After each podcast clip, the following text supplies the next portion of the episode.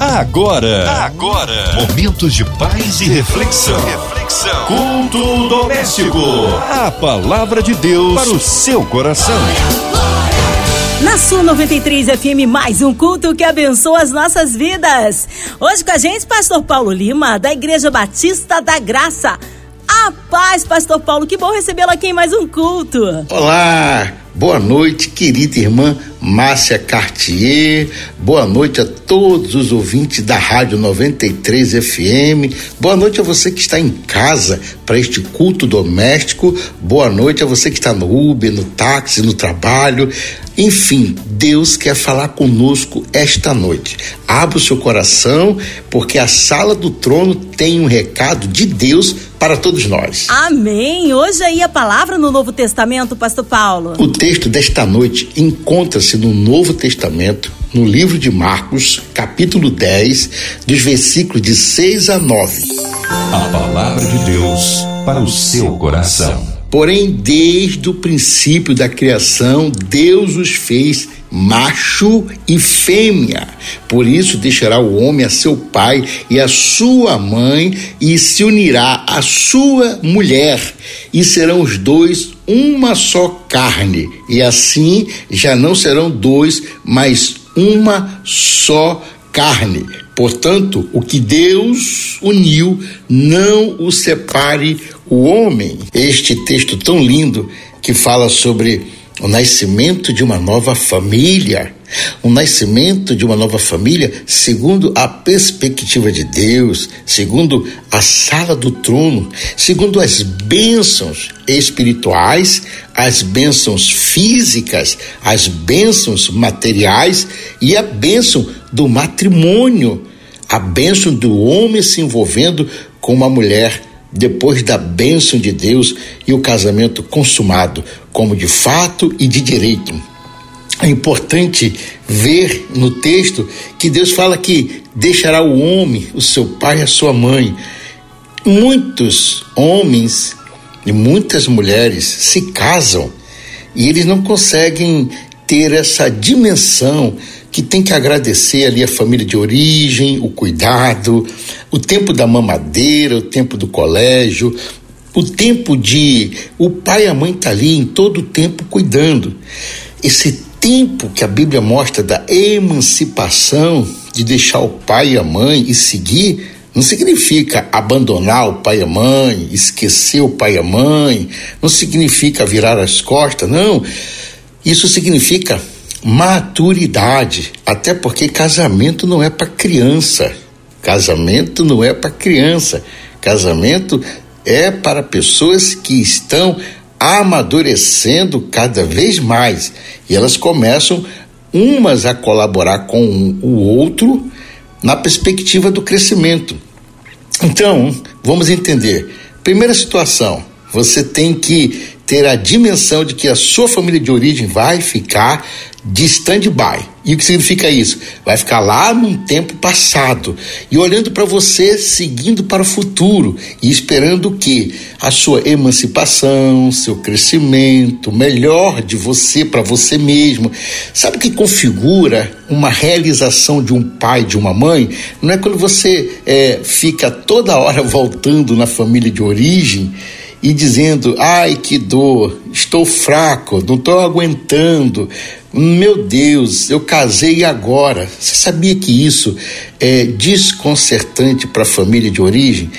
Mas por quê? Porque a família de origem quer te ver seguindo, quer te ver progredindo, quer te ver indo em frente. E lá na família de origem, de vez em quando, vez por outra, pedir uma oração, uma intercessão, um conselho, ok, normal. Mas passar lá depois do trabalho para jantar na casa do papai e da mamãe, porque não gosta da comida da esposa, ou você que é esposa, passar na casa do papai e da mamãe para dizer que o marido não é um marido como o seu pai foi para sua mãe, isso é no mínimo dos dois que fazem isso cruel, porque não pode haver comparação. Cada casamento é um casamento Cada família é uma família.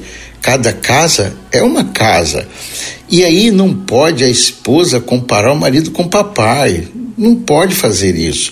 O seu pai é uma criação, uma personalidade, um caráter, um tipo de pessoa que conviveu com você um determinado tempo da sua vida. E eu quero te dizer que o papai e a mamãe, eles têm um pequeno tempo das vidas deles conosco, como eu tive um pequeno tempo da minha vida com meus filhos.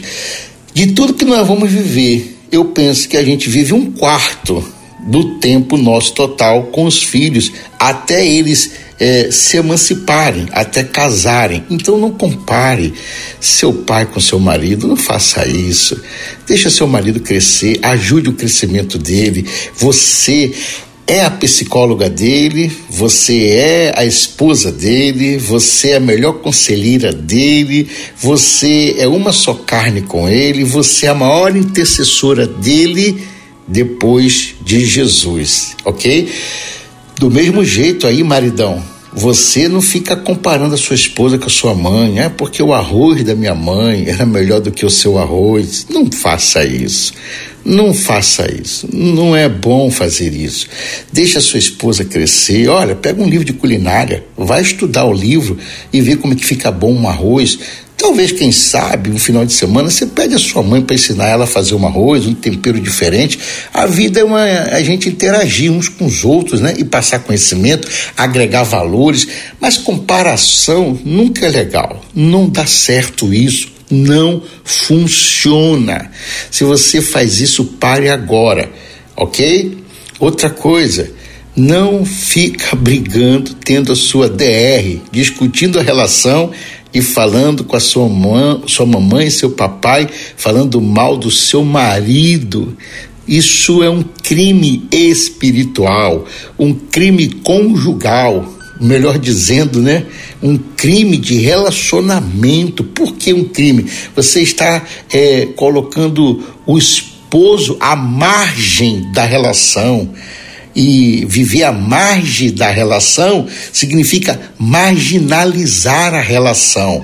Aí você está fazendo isso depois o seu papai e a sua mamãe não vai lidar muito bem com seu esposo e você vai reclamar: meu pai e minha mãe não gostam do, do meu marido. Lógico, você só falou coisas para o pai e para a mãe que eles não vão gostar de absorver o impacto, fecham realmente o entendimento e acabam de sabor. O nome disso é falta de inteligência emocional, ok? E você também, maridão, não fica falando numa discussão, né? Depois de uma DR com a sua esposa, não fica levando coisa para sua mãe, para seu pai, falando da sua esposa, sabe por quê?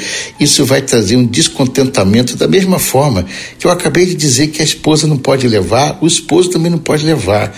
Vocês têm que ter sempre alguém neutro, sabe? Quer ver uma coisa se resolver? Quer ver resolver o casamento? Quer, quer ver resolver o relacionamento como é, uma só carne, como namorado, noivo e casamento? Procure um conselheiro neutro. Procure uma pessoa neutra para te aconselhar. Neutra em qual sentido? Alguém que não tenha vivido embaixo do mesmo teto, alguém que não tenha um relacionamento com vocês, que não saiba os pós e os contras de vocês desde a maternidade. Alguém que apareceu na sua vida, ele vai dar uma dinâmica de fala, de oratória, de pensamento equilibrada, com base na dor, com base na queixa um do outro agora, no que está acontecendo.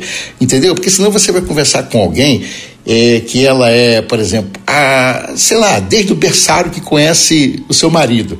Aí de repente ele buscou essa pessoa que conhece ele há 20, 30 anos para poder ajudar na relação. Aí a pessoa vai dizer assim: quando você era criança, você fazia isso, você está repetindo agora no casamento. Isso é ruim pelo um ponto de vista que acaba que a pessoa que está ali sendo analisada, avaliada no comportamento, numa metodologia de raciocínio de crescimento, é, ela acaba sendo assim é, diagnosticada desde o berço. E a outra parte, às vezes, não é só do tempo de agora. Então, para equilibrar isso, procure alguém neutro para aconselhar vocês com a queixa pontual do tempo presente. Esse tempo presente entre os dois. Lógico, vislumbrando o que aconteceu lá na infância, na juventude, mas de igual teor, alguém neutro que vai captar essas informações de igual teor, ok? Então, isso é necessário. Quando Deus disse que o que Deus uniu não separe o homem, o que Deus ajuntou não separe o homem, eu fico perguntando assim: como é que pode duas pessoas namorarem, noivarem, casarem, vislumbrar o futuro, vislumbrar uma família, filhos, e ela começa a separar, tipo assim, ó, esse é o lado da cama que você dorme, esse é o lado da cama que eu durmo. Esse é o meu travesseiro, esse é o seu travesseiro. Essa é, esse é o seu sabonete, esse é o meu sabonete. Essa é a sua toalha, essa é a minha toalha. É, esse é o meu prato, esse é seu prato, esse é meu copo, esse é seu copo. Esse aqui é o lado que eu sento no sofá, aquele ali é o seu. E a Bíblia diz é uma só carne. É tudo nosso. Sabe? Essa coisa da divisão, essa coisa do da coisa geograficamente dividida dentro de casa, fica nesse lado do sofá que eu fico nesse. Essas coisas vão trazendo um egoísmo, vão acentuando uma gravidade de divisão. Hoje é tua toalha, minha toalha, seu prato, meu prato, amanhã é seu advogado, meu advogado. E eu estou falando assim por base, porque eu conheço casais que ainda tem assim, ó, essa é a sua conta, essa é a minha conta.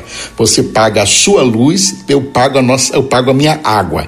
Você faz as compras e eu pago o condomínio. Ei, quanto mais a gente divide, quanto mais a relação vive assim, pior fica para todo mundo. Essa é sua conta bancária, essa é a minha conta bancária. Você tem o seu cartão, eu tenho o meu cartão. Pois é, eu tô casado há 34 anos, ok? E há mais de 20 anos a gente vem é, aconselhando, mentoreando famílias. E nessa caminhada, nessa jornada de casamento, um dos primeiros concertos que eu aprendi a fazer na minha casa, no meu casamento, com a minha esposa foi: daqui para frente é tudo nosso, é Pai Nosso, Pão Nosso, Boleto Nosso, Conta Nossa, Celular Nosso, Instagram Nosso, Facebook Nosso, ok? Dívida Nossa, Pagamento Nosso. Por quê? Como muitas casas, também a gente, lá atrás, há mais de 20 anos atrás, algumas coisas a gente também separava. Por quê? A gente vem, às vezes, de uma cabeça separatista. Às vezes o mundo foi nos formatando para isso. Ou talvez a gente traz essa bagagem da família de origem, fazendo essas divisões, na verdade, parece um tabuleiro de xadrez, todo quadriculado. Eu só piso no preto, você só pisa no branco. Você só pisa no branco, eu só piso no preto. Se pisar no, se pisar no no quadrado errado, pisou no, no, quadrado que é meu. Não pisa nesse quadrado. Ninguém tasca que eu vi primeiro. Isso está errado.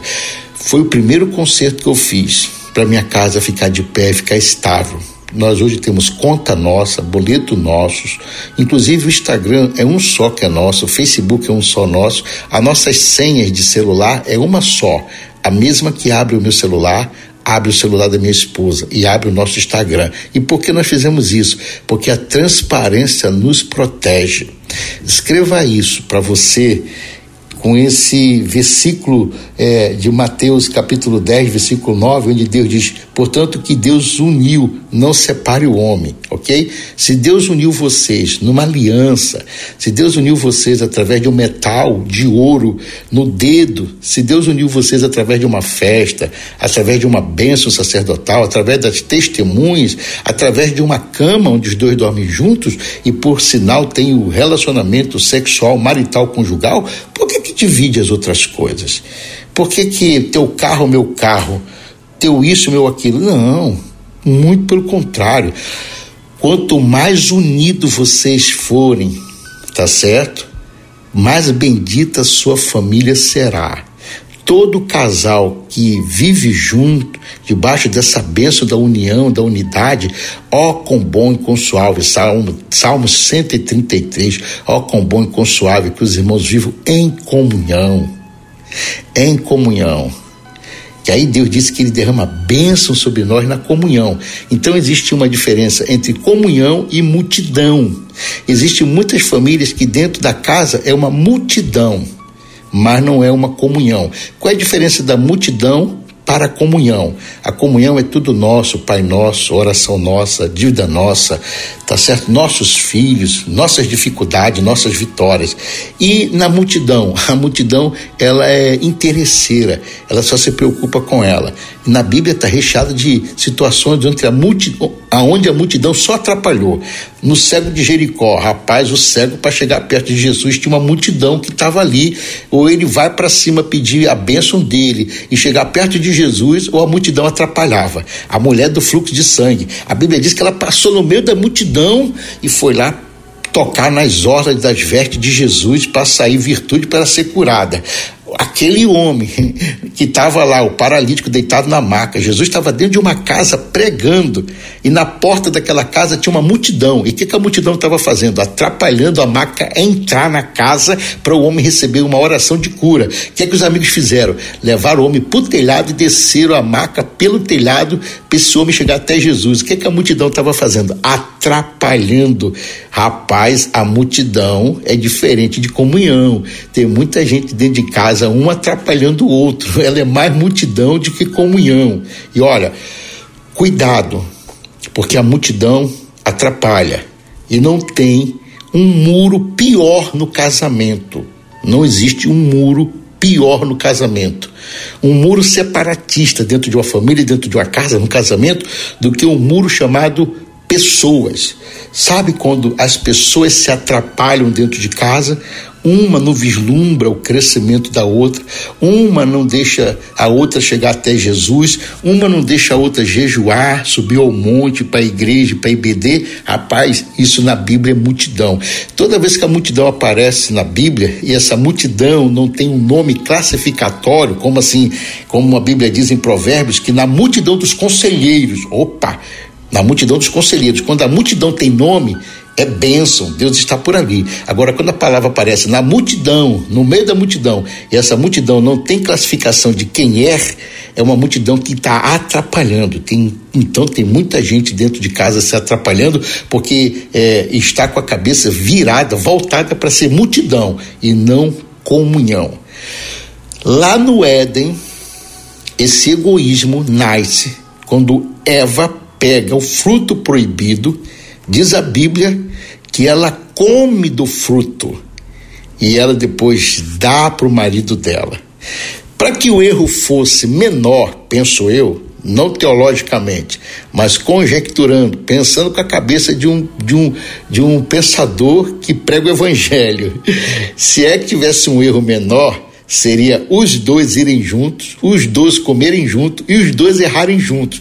Pelo menos uma coisa era notória: eles estavam juntos, na saúde e na doença, na riqueza e na, na, e na pobreza, na alegria e na tristeza, tá certo? No erro e no acerto. Mas até aí mostra que eles estavam muito separados, eles estavam muito multidão, um atrapalhando o outro, não comunhão. Ela vai lá, come do fruto proibido e ela dá para o marido dela. Olha só, ela come e dá para o marido. Toda vez que você vê alguém pegando para si, se alimentando, fazendo algo, crescendo, pensando em si, sozinho, com essa coisa do egoísmo, por trás disso tem um plano satânico já instalado nessa família, nessa casa, nesse casamento, nesse noivado, nesse namoro, ok? Em 1 Coríntios 11, 23, Jesus veio acabar com essa dimensão desse egoísmo, fazendo a ceia do Senhor de uma forma clássica, categórica e repartindo o pão, ele deu aos discípulos e depois comeu. Então, olha só: se comer primeiro e dar para as pessoas é egoísmo e tem o satanismo aí por trás, Jesus primeiro dá para os discípulos, depois ele come. Toda vez que você abre mão dos seus próprios interesses, da sua vaidade, do seu orgulho, sabe, da tua falta de fé, de perdão, e você faz em prol do outro, primeiro você dá para o outro, depois você pega para você. Jesus ele pegou o pão, partiu e deu para os discípulos, e depois ele comeu, dando para ele mesmo. Quem está por trás disso é o Espírito Espírito Santo de Deus. Então, é muito importante a gente entender que quando as pessoas pensam em se separar naquilo que Deus uniu, Não separe o homem, não separe a sua conta bancária da sua esposa, do seu esposo, não separe os projetos, não separe os sonhos. Ei, volte a sonhar juntos, volte a orar juntos. Quer uma dica? Comece o dia os dois orando juntos ouvindo adoração. Ah, mas a gente tem que correr, tomar banho, fazer o café, tem as crianças. É, tem dia que eu tô assim também, meus irmãos. Tu acha que não? Vai lá e põe lá o louvor e adora. Enquanto você está correndo aquele dia que correria, que tem médico, tem criança, tem neto, tem um monte de coisa para fazer, tem viagem, tem compras, você vai lá e bota uma adoração e fala assim: Eu estou tomando banho, estou te adorando. E vai cantando hino de louvor, vai orando no meio, sabe aquela coisa? Aí depois, quando você se juntar de novo com a sua família, faz mais um tempo de oração. Ore pelo menos duas vezes por dia com a sua família, uma ao, acordar e uma antes de dormir. Se tiver a terceira oportunidade, por que não fazer? E a quarta oportunidade, por que não fazer? E a quinta, por que não fazer? E a sexta, querido, oração é assim, ó. Pouca oração, pouco poder. Nenhuma oração, nenhum poder, entendeu? Muita oração, muito poder. Uma família que não ora é uma família que ela perde a visão desse versículo de 6 a 9. Ela não entende o que é ser macho e fêmea, ela não entende o que é ser é, uma só carne, e tem mais, hein? A Bíblia chama de uma só carne. É uma fusão espiritual, física e emocional. Não é uma carne só. Pastor, qual é a diferença de uma só carne para uma carne só? O que é uma carne só? Quando você vai para a igreja e seu esposo fica em casa comendo pipoca, vendo televisão. Isso é uma carne só. Você foi enfrentar demônio, foi orar pela família, pelo seu casamento, pela sua vida conjugal, material, sexual e todas as outras, sozinha. E o maridão, uma, ele não é uma só carne. Ele está te fazendo uma carne só. O seu principal intercessor ficou em casa vendo o jogo de futebol enquanto a esposa foi para a igreja. Ou o contrário acontece. O esposo vai para o monte, vai para a vigília, vai para a igreja e a esposa está em casa fazendo o quê? Bolo. Está em casa o quê? Descansando. Está fazendo o quê? Tomando café. Isso não é uma só carne. Isso é uma carne só. O seu marido foi enfrentar demônios, foi buscar ajuda, foi tentar levantar essa aliança, trazer fé. Porém, a maior intercessora dele ficou em casa descansando. Isso não é uma só carne é uma carne só. Deus não te chamou para ser uma só, uma carne só, te chamou para ser uma só carne. É o que está escrito na Bíblia. Preste atenção nesses versículos de 6 a 9, que a sua família, a sua casa, o seu casamento, o seu namoro, o seu noivado será muito melhor. A palavra nos garante isso. Creia no Senhor Jesus e você e a sua casa viverá feliz. Bendita todas as famílias ajustadas na palavra de Deus. Deus abençoe sua casa, Deus abençoe sua vida, Deus abençoe seu casamento. Graça e paz. Amém. Glórias a Deus. Está aí uma palavra abençoada para as nossas vidas. Nesta hora queremos unir a nossa fé à sua. Já já, pastor Paulo intercedendo pela sua vida. Você em casa, no carro, no trabalho, você online, encarcerado, no hospital, numa clínica, pela cidade do Rio de Janeiro, pelo nosso Brasil, autoridades governamentais, por toda a equipe da 93 FM, nossa irmã Ivelisse de Oliveira, Marina de Oliveira, Andréa Mari Família, Cristina X e Família, também pelos nossos pastores, igrejas, missionários em campo, pela vida do pastor Paulo Lima, sua vida, família e ministério. Nós cremos um Deus de misericórdia e poder também pelo nosso irmão sonoplasta, Fabiano e toda a família. Vamos orar? Pastor Paulo Lima, oremos. Pai, a tua palavra diz em Jeremias 33, 3: clame a mim, e eu responder-te-ei e anunciar-te-ei coisas grandes e firmes que tu não sabes. Pai, nós clamamos em nome de Jesus pelas coisas grandes e firmes para a Rádio 93 FM, para a MK, os seus diretores, Senhor, os colaboradores, os jornalistas, Pai toda a equipe, no nome de Jesus Cristo de Nazaré, pedimos as coisas grandes e firmes na família, as coisas grandes e firmes nos casamentos, as coisas grandes e firmes na saúde física, mental e espiritual.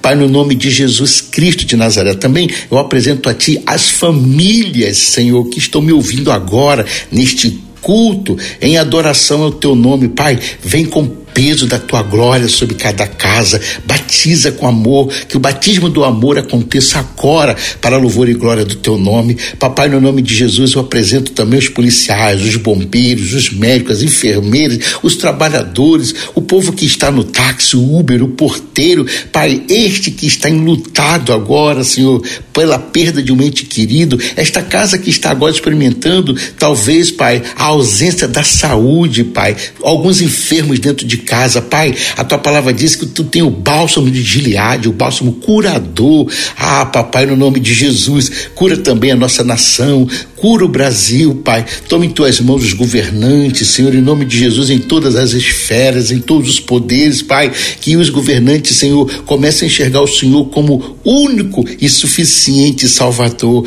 Ó oh, Pai, Deus de Abraão, de Isaac, Jacó, Elias e Daniel, a tua palavra diz que o Senhor pode dar infinitamente mais do que pedimos ou pensamos. Essa casa que me ouve agora, Pai, se tem algum atrito, Senhor, se tem alguma coisa acontecendo agora para tirar a paz desse pai, dessa mãe, desse filho, dessa esposa, desse esposo, vem com o peso da tua glória, Pai. E o Senhor que é o conselheiro maravilhoso, Deus forte, Pai da eternidade, és o príncipe da paz. Que haja amor nesta família, que haja salvação nesta família, que haja quebrantamento, confissão de pecados e que o Senhor venha reinar, venha ao teu reino, venha ao teu reino. Maranata, ora vem, Senhor Jesus, sobre todos que me ouvem agora, Pai. Quero abençoar esta família, abençoar abençoa essa pessoa que nos ouve agora, em nome do Pai, em nome do Filho e do Espírito Santo de Deus, em nome de Jesus. Amém e amém. Amém. Glórias a Deus. Ele é fiel, ele é tremendo. Vai dando glória, meu irmão. Recebe aí sua vitória. Pastor Paulo, é uma honra e uma alegria recebê-lo aqui no culto. Um abraço à pastora Cláudia Lima, sua esposa, e a todos da Batista da Graça.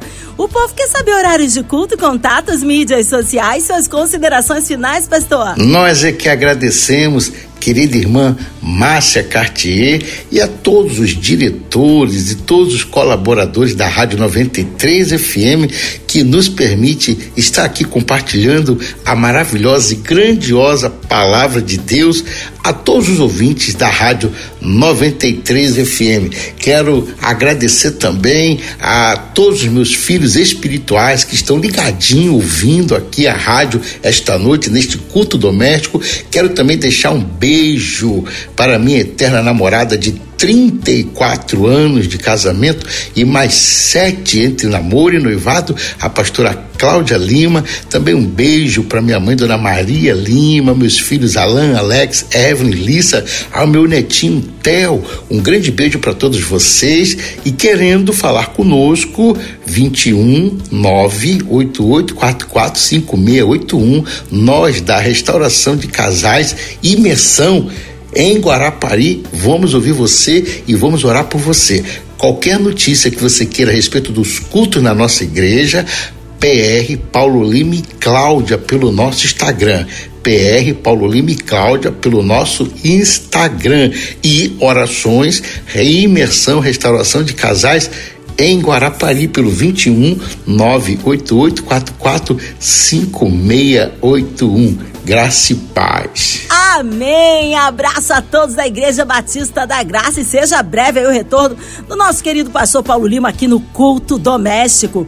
E você, ouvinte amado, continue aqui. Tem mais palavra de vida para o seu coração. Segunda a sexta, na sua 93, você ouve o culto doméstico e também podcast nas plataformas digitais ouça e compartilhe. Você ouviu? Você ouviu? Momentos de paz e reflexão. reflexão. Culto doméstico. A palavra de Deus para o seu coração.